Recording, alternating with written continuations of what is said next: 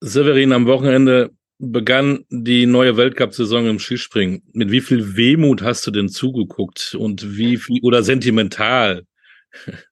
Ja, sentimental trifft es vielleicht eher ein kleines bisschen, vor allem wenn man die Bilder aus Kusamo gesehen hat. Ähm, wenn man es mit letztes Jahr vergleicht, äh, letztes Jahr Saisonstart in Whistler noch mal deutlich früher, da hat man ja den Versuch gewagt, mal auf äh, der Kunsteisspur und kombiniert mit den Matten noch zu starten, so ein bisschen ähnlich wie bei den alpinen Sölden das zu machen.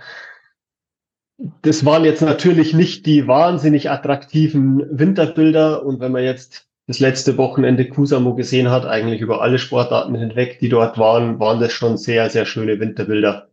Da ist es natürlich dann schon so ein kleines bisschen so, dass die, äh, dass die Erinnerung, wie das da immer da oben war, ähm, zurückkommt. Aber es ist eher einfach mehr dem geschuldet, was dann das Feeling vor Ort und der, der Winter da mit einem macht und weniger meine Vorstellung dann auf der Schanze zu, zu stehen, die mich sentimental werden lässt. Ich wollte gerade fragen, Kusamo, ähm, was hast du für Erinnerungen an diesen Ort? An sehr gute, sehr gute. Ähm, hab da eigentlich fast immer einen sehr guten Saisoneinstieg gehabt, wenn es dort war. Oft gute Ergebnisse auch gewonnen dort und deswegen, das war für mich eigentlich immer eine gute Chance. Hat man als aktiver Skispringer eigentlich auch eine Lieblingsschanze oder eine Chance, die man gar nicht mag? Also eine Chance, die man gar nicht mag, die hatte ich definitiv. Das war bei mir Engelberg. Das war der einzige Ort äh, im ganzen Weltcup-Zirkus, wo ich nie aufs Podest gesprungen bin. Deswegen habe ich auch 2015, 2016 gewusst, als ich dort zweimal Vierte geworden bin, okay, jetzt bin ich wirklich für die Tournee bereit. Und so war es dann ja auch. Habe dann mein bestes Ergebnis bei der Tournee jemals gemacht. Lieblingsschanze ist ein bisschen schwieriger, weil es, glaube ich, schon bei den meisten Athleten mehrere sind. Also es, glaube ich, gibt wenige Sportler, die dann sagen, okay, es ist genau die eine Schanze. Es ist eher so, dass man ein paar Chancen hat, wo man sagt, okay, da ist man immer sehr gerne, da funktioniert es eigentlich immer gut, da weiß ich genau, was ich machen muss und das läuft. Ein Schwimmer, der aufhört mit seiner Karriere, geht vielleicht nochmal schwimmen. Ein Fußballer, der aufhört, geht vielleicht auch nochmal kicken. Ein Skispringer, der aufhört, ähm, geht nicht so einfach mal in der Freizeit auf so eine Skischanze, oder? Geht gar nicht. Ne? Zumindest, zumindest die allermeisten. Äh, es gibt schon ein paar, die dann im Nachgang noch mal sowas wie Vorspringer gemacht haben oder Martin Koch und Andi Goldberger, die dann für ein ORF die Kamerasprünge machen. Ich für meinen Teil habe es für mich äh, klar beneint und es ist mir auch von, von allen Technikern und von allen Trainern gesagt worden, du gehst bitte nicht mehr auf die Chance, du hast in deiner Karriere genug Schaden äh, erlebt an deinem Körper, da riskieren wir nichts mehr.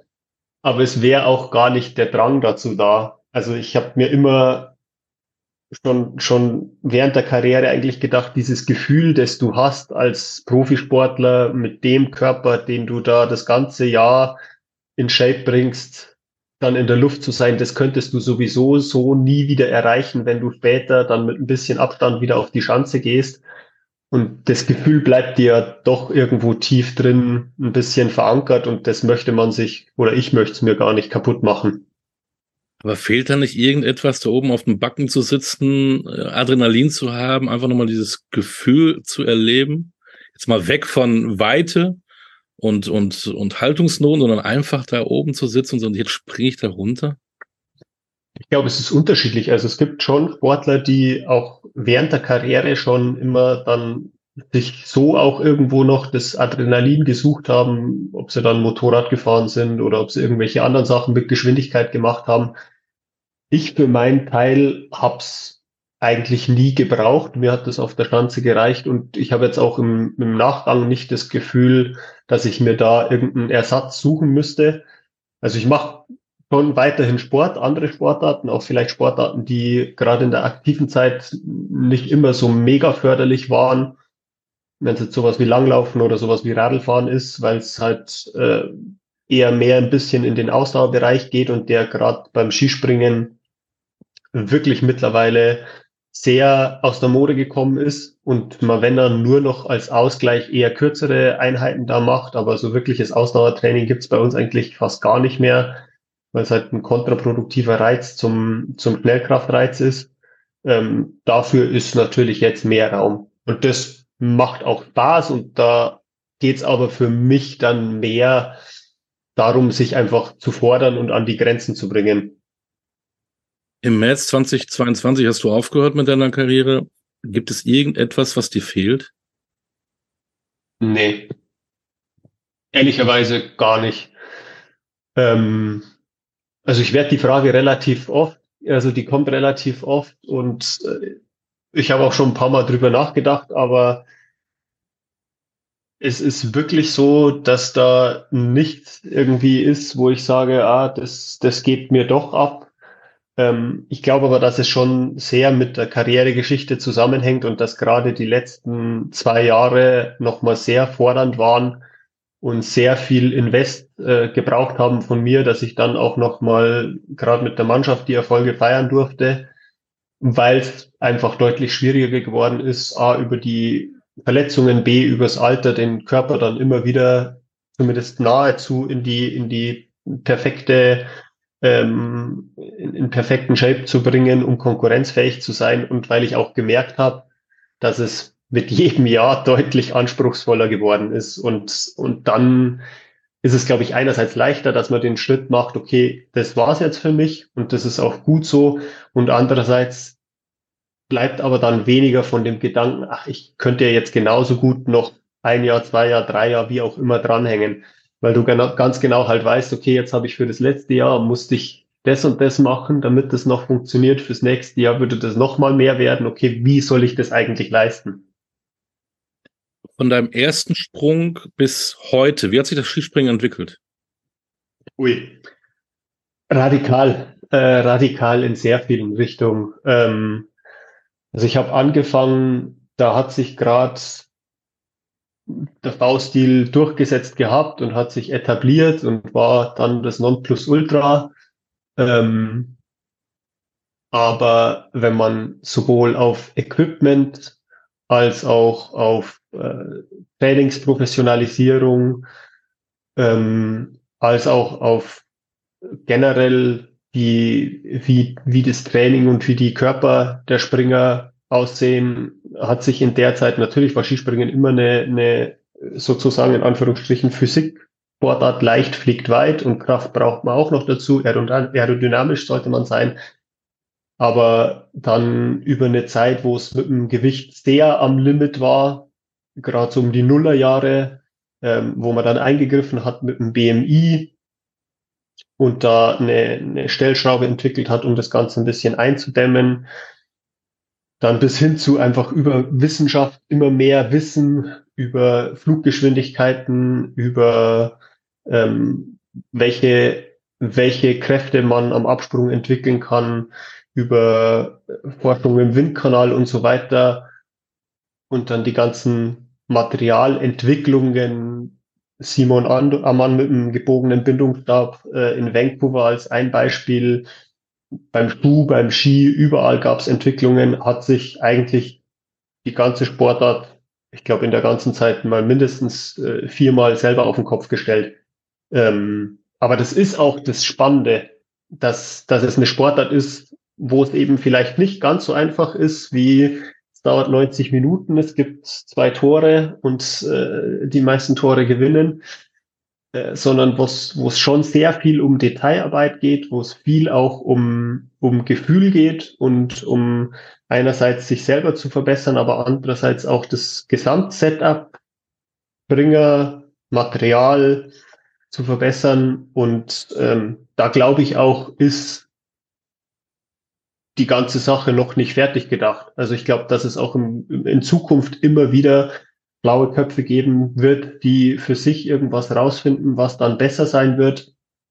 Und dass es auch, also jetzt gerade aktuell, gab es ja beim Forum Nordicum ähm, die vage Andeutung, dass man beim Skifliegen weitergehen möchte und dass man die, die Regeln noch mal ein bisschen ähm, ausweitet und dass man dann Richtung 250, 60 mit dem Skiflug-Weltrekord gehen möchte. Und da glaube ich, gibt's auch meiner Meinung nach nichts, was das aufhält, weil Das ist ja nur die Schanzengröße, die das Ganze limitiert. Also der Sportler könnte, wenn die Schanze größer ist, könnte er jederzeit weiterfliegen. Findest du das persönlich gut, dass es alles so ein bisschen verwissenschaftlich wird, dass es immer weitergehen muss, dass da gearbeitet wird und da nochmal was Neues? Oder ist es auch nicht auch schön, wieder vielleicht an die Tage, als du angefangen hast, äh, zurückzudenken, dass es doch alles ein bisschen einfacher war? Hat man ich weiß gar nicht, ich weiß gar nicht, ob es einfacher war, ehrlicherweise. Ähm, mhm.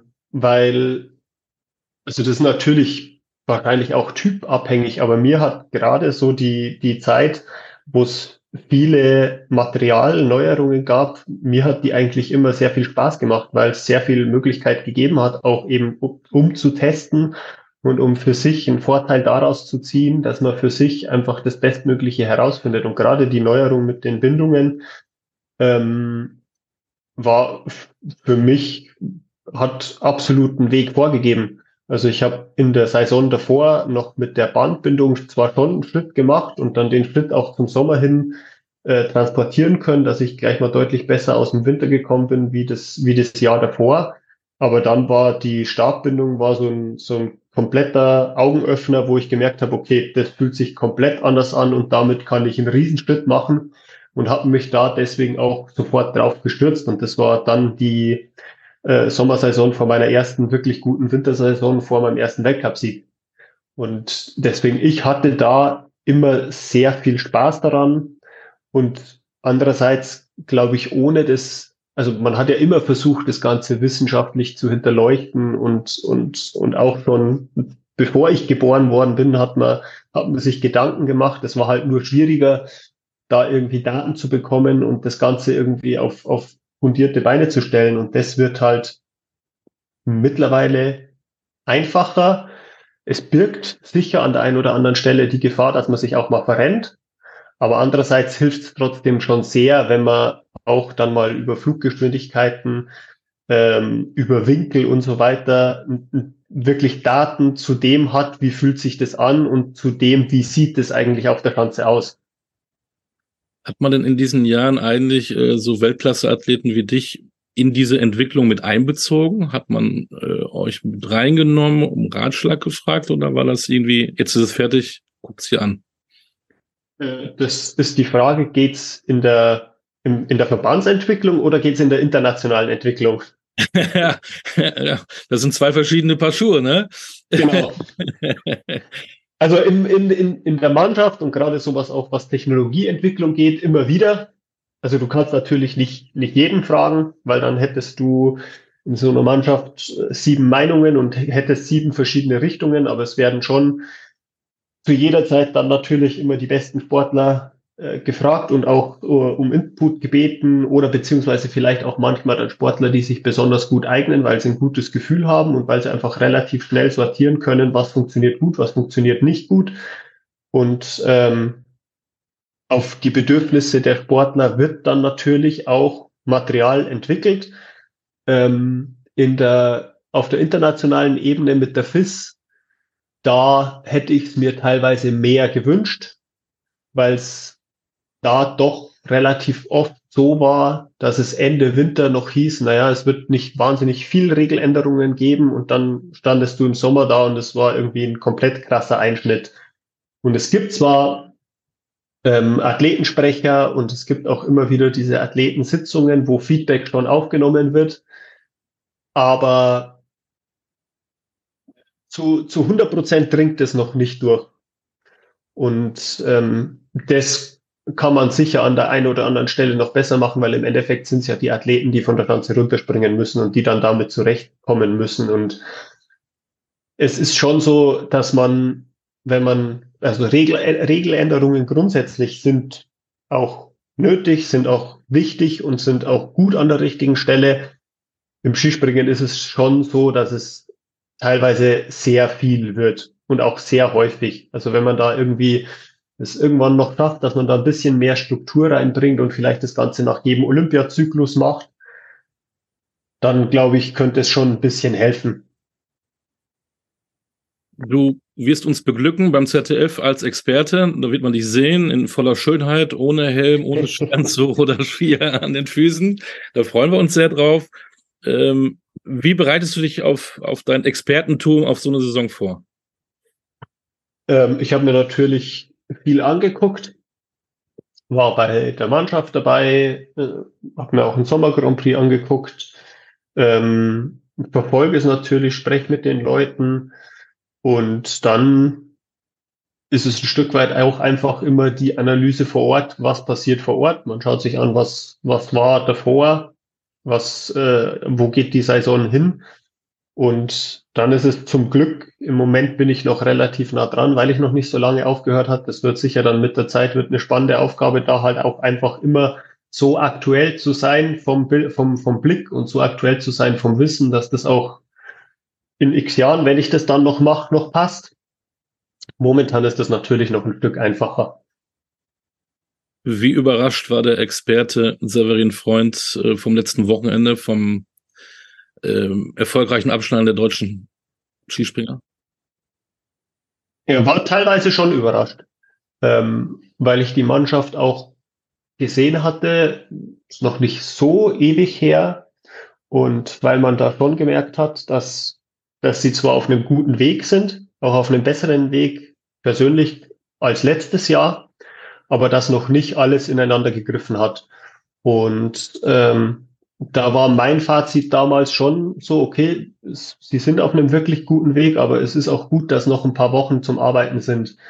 Und wenn man die Eindrücke noch zum Beispiel vom Sommer Grand Prix in Klingenthal hatte, was ja, wenn man ehrlich ist, im Sommer der einzige Wettkampf ist, wo man wirklich sagen kann, das ist ein richtiger Gradmesser, weil da sehr viele da sind, weil da auch dann alle zumindest schon mal auf einem halbwegs ähnlichen Trainingsniveau sein müssen, sonst schaffen sie es nicht mehr Richtung Winter. Währenddessen es im Sommer teilweise so ist, die einen kommen aus dem vollen Training, haben gerade einen Kraftblock hinter sich, die anderen wollen bei dem Wettkampf wirklich gut sein, weil es vielleicht ein Heimwettkampf ist.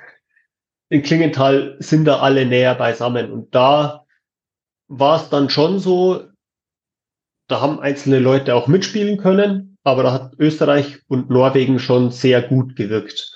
Und äh, gerade zum Beispiel die Norweger haben sich jetzt in Kusamo extrem schwer getan. Und äh, Österreich war stark, erwartet stark, aber dass, dass unsere Mannschaft da schon so dagegen halten kann und so brilliert, das war jetzt nicht unbedingt äh, zu 100 Prozent zu erwarten.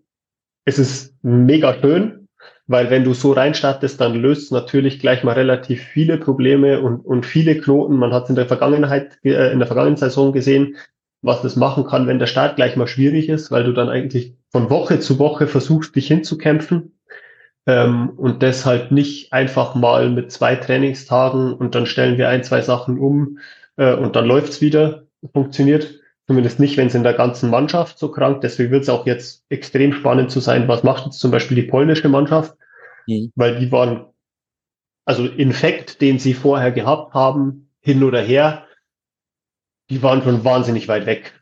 Und die waren teilweise vor allem, obwohl es gar nicht so wahnsinnig schlimm ausgesehen hat, wahnsinnig weit weg. Und das ist dann eigentlich noch das größere Problem. Wenn du offensichtliche große Fehler siehst und dann kassierst du 15 Meter, dann ist es das eine. Aber wenn der Sprung vielleicht einfach nur nicht so dynamisch aussieht oder, oder, oder einfach nicht ins Fliegen kommt und du kassierst 15 Meter oder mehr, die Technik aber jetzt nicht ganz aus der Welt aussieht, dann hast du ein größeres Problem. Und deswegen war es für die Deutschen war es ein super Auftakt.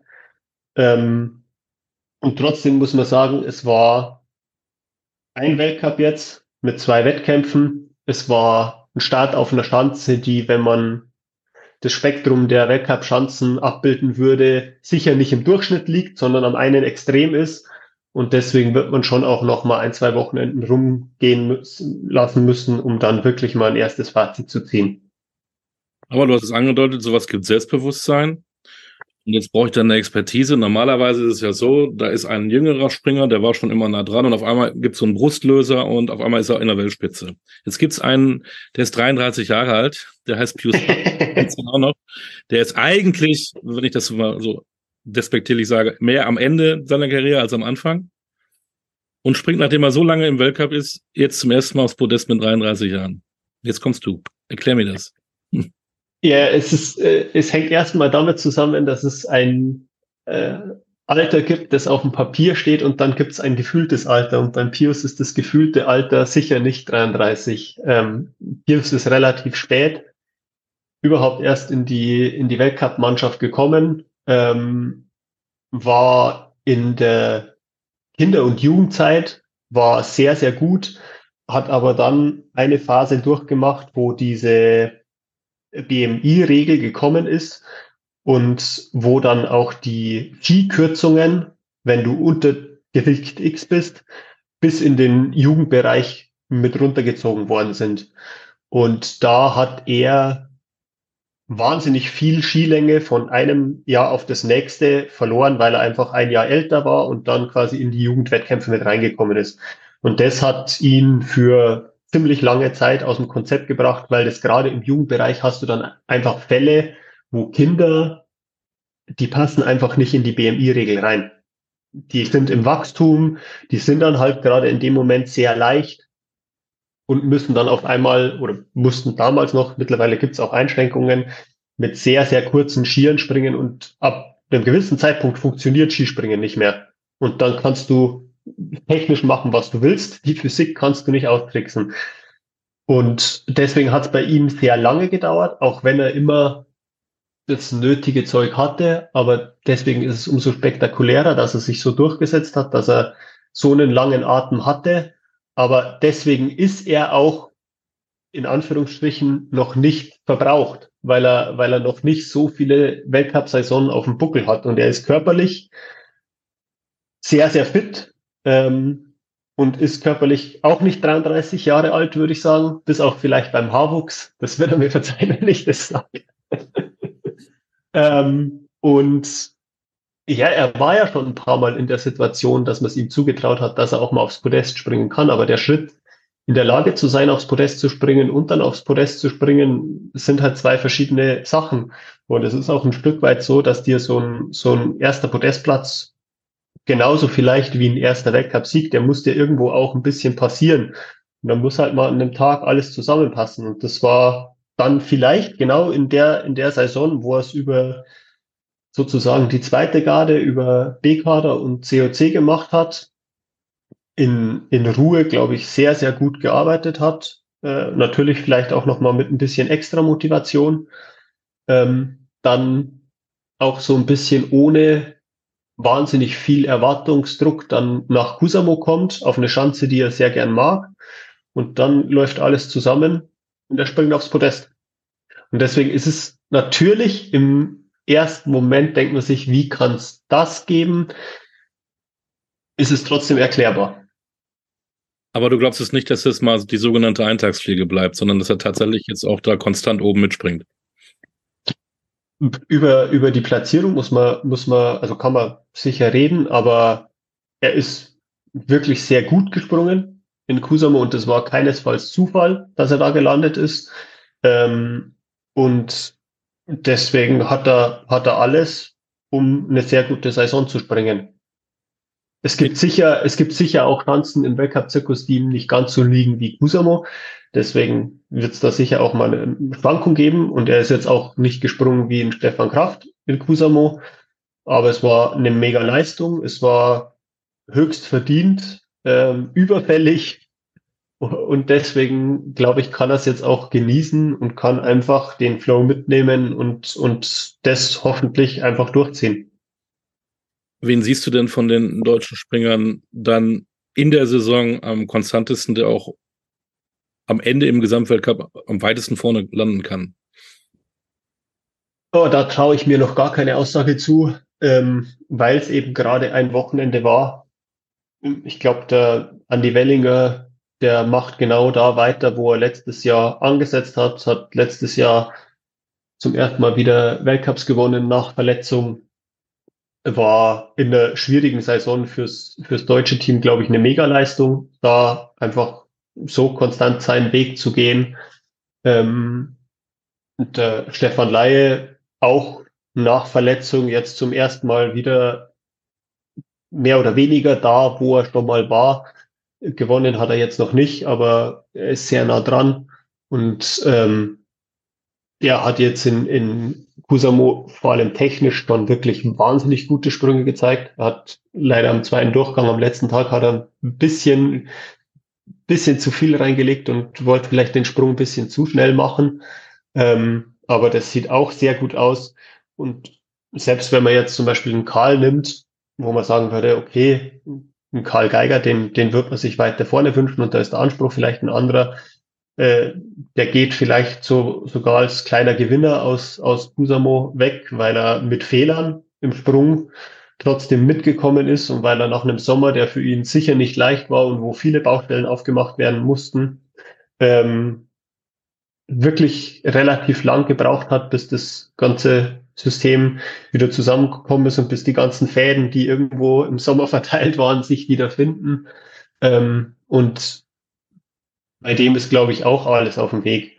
Und äh, deswegen da zu sagen, wer wird am, am Ende der beste Deutsche im Gesamtweltcup sein, ist zum Glück im Moment noch gar nicht zu beantworten, weil es mehrere gibt, die in der Lage sind, da eine sehr gute Saison zu springen. Wenn man die so zuhört, es macht unheimlich Spaß, merkt man auch, wie komplex diese Sportart ist. Und ähm, es gibt da Höhen und Tiefen, die hast du selber. Ja, das, das ja. wird meine größte, das wird meine größte Aus, Herausforderung dann beim Fernsehen, die Komplexität der Sportart äh, in einfache Sprache herunterzubrechen, weil das ist das Problem, wenn man noch relativ nah dran ist, dann ist man relativ viel auch noch im Fachjargon. Ja, ja, man sitzt dann ähm, als, als Skisprung-Fan äh, beim Kakao auf der Couch und fragt sich, der war doch immer so gut, warum springt er jetzt hinterher? Da bin ich schon ja. Markus Eisenbichler, der war Weltspitze oder ist vielleicht auch, auch noch Weltspitze. Und der ist, der ist auch schon noch Weltspitze. Definitiv. Und er ist ja jetzt nicht im Weltcup-Kader und geht dann ja. die, die an, andere Kontinentalcup heißt das, glaube ich, ne? Was, was ruft man ihm? Mal sehen, ich wäre mir da noch gar nicht sicher. Ähm, also kann sein, dass es über ein COC geht. Ich weiß aber nicht, ob es da wirklich schon eine Entscheidung gegeben hat. Es kann auch sein, dass er so einen Einsatz bekommt. Ja, oder der Konsti, das, das weiß ich nicht. Also es kann auch sein, wenn sich eine Möglichkeit auftut, dass vorne einer äh, eine, eine Pause hat davor, ähm, weil der COC, Continental Cup, geht ja erst mit ein bisschen Verzögerung los. Kann auch sein, dass er so seinen Weltcup-Einsatz bekommt. Ähm, aber es kann auch sein, dass er in den Continental Cup geht und dann kann es genauso gut sein, dass das für ihn kein schlechter Weg ist. Weil beim Eiser ist definitiv Fakt, dass er sehr, sehr gute Sprünge gezeigt hat, dass er aber die sehr, sehr guten Sprünge nicht wirklich konstant reproduzieren konnte. Und dann ist es halt so, dass du beim Sommer Grand Prix nicht im Finale bist. Und dann ist es halt auch so, dass du im, bei der deutschen Meisterschaft auf derselben Schanze zwar den Probedurchgang gewinnst, aber dann halt im Wettkampf nicht performst und dann halt nicht zu denen gehörst, die sich für einen Weltcup-Auftakt qualifizieren. Aber wenn du zu dem Zeitpunkt dann auch noch nicht so konstant bist, dann glaube ich, ist es auch nicht wahnsinnig gut, wenn du dann gleich in den Wettkampf gehst, sondern dann ist es vielleicht auch die bessere Variante, wenn du dann noch mal ein bisschen Ruhe hast, um zu trainieren und um das Niveau, was du ja zeigst in einzelnen Sprüngen, auch stabil hinzubekommen. Hört ja manchmal der eigene Kopf, dass man sich zu viele Gedanken macht, dass man deswegen auch verkrampft und deswegen nicht diese Leistung bringen kann? Der eigene Kopf, der stört im Skispringen wahnsinnig oft. Aber das ist ja das Spannungsfeld, was, was das auch so faszinierend macht, dass es eben nicht alleine äh, Anwenden von Gelernten ist, sondern dass es Störfaktoren, egal ob die von, von außen Bedingungen ähm, kommen oder ob die von innen kommen. Und äh, das ist wie in vielen anderen Sportarten auch. Äh, Im Tennis kannst du auch sagen, jetzt gewinnt er den ersten Satz äh, 6-1, warum verliert er den zweiten Satz? Das kann er überhaupt nicht sein und trifft keinen Ball mehr. Ähm, das macht ja, das macht ja so spannend, solche Sachen, solche Sachen anzugucken. Und da kann ich dann auch auf die Frage von zuvor wieder zurückbekommen, wie kann das sein, dass jemand ähm, in den Jahren davor Weltspitze war und jetzt quasi keinen Fuß mehr ähm, auf die Chance bekommt. Das sind auch mehrere Dinge. Das ist einerseits sind permanente Weiterentwicklung, dann ist es Materialänderungen, die immer einen Einfluss haben. Ähm, Und dann ist es auch, dass du als Skispringer immer arbeitest, basierend auf dem Gefühl deines vorherigen Sprungs. Und deswegen hast du keine absolute, auf die du dich beziehen kannst, wie ein Langläufer, der schaut auf die Pulsuhr und sagt, alles klar passt, den Puls habe ich, in dem Bereich muss ich trainieren. Das ist als Skispringer, natürlich hast du Weite, Anlauf und so weiter, aber es sind so viele Faktoren, die die Weite im Endeffekt bestimmen, dass du doch so an deinem Gefühl hängst und davon abhängig bist. Und das Gefühl verändert sich von Sprung zu Sprung. Und deswegen ist dann auch was, wenn du dich zurückerinnerst und dir denkst, vor zwei Jahren war ich doch schon mal in so einer Situation, da habe ich genau das gemacht. Also mache ich das jetzt wieder. Dann kann das funktionieren, aber es muss nicht funktionieren.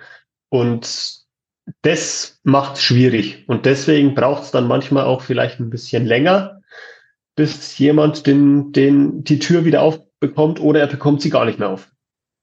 Das werden wir verfolgen. Zum Schluss, ähm, dein Köfferchen ist vielleicht schon gepackt. Du bist jetzt dann vor Ort. Gehe ich mal von aus. Äh, Lillehammer ist ja. Glaub, Lillehammer ist die nächste Station, genau. Frage ich natürlich wieder, was sind deine Emotionen, wenn du an Lillehammer denkst? Auch sehr gut. ähm, auf beiden Schanzen, auf der kleinen und auf der großen, schon gewonnen gehabt. Ähm, die kleine Schanze ist wahrscheinlich die schönste 90-Meter-Schanze der Welt. Ähm, sowohl für Wettkämpfe als auch fürs Training. Ich habe die auch gern mal im, im Sommer genutzt zum Training, weil man in sehr schöner Kulisse, das muss man zugeben, also ich glaube, es gibt noch genug Leute, die Bilder von äh, Olympia 94 vor Augen haben, was ja von vielen so als die Olympischen Winterspiele gesehen werden, die die schönsten aller Zeiten waren.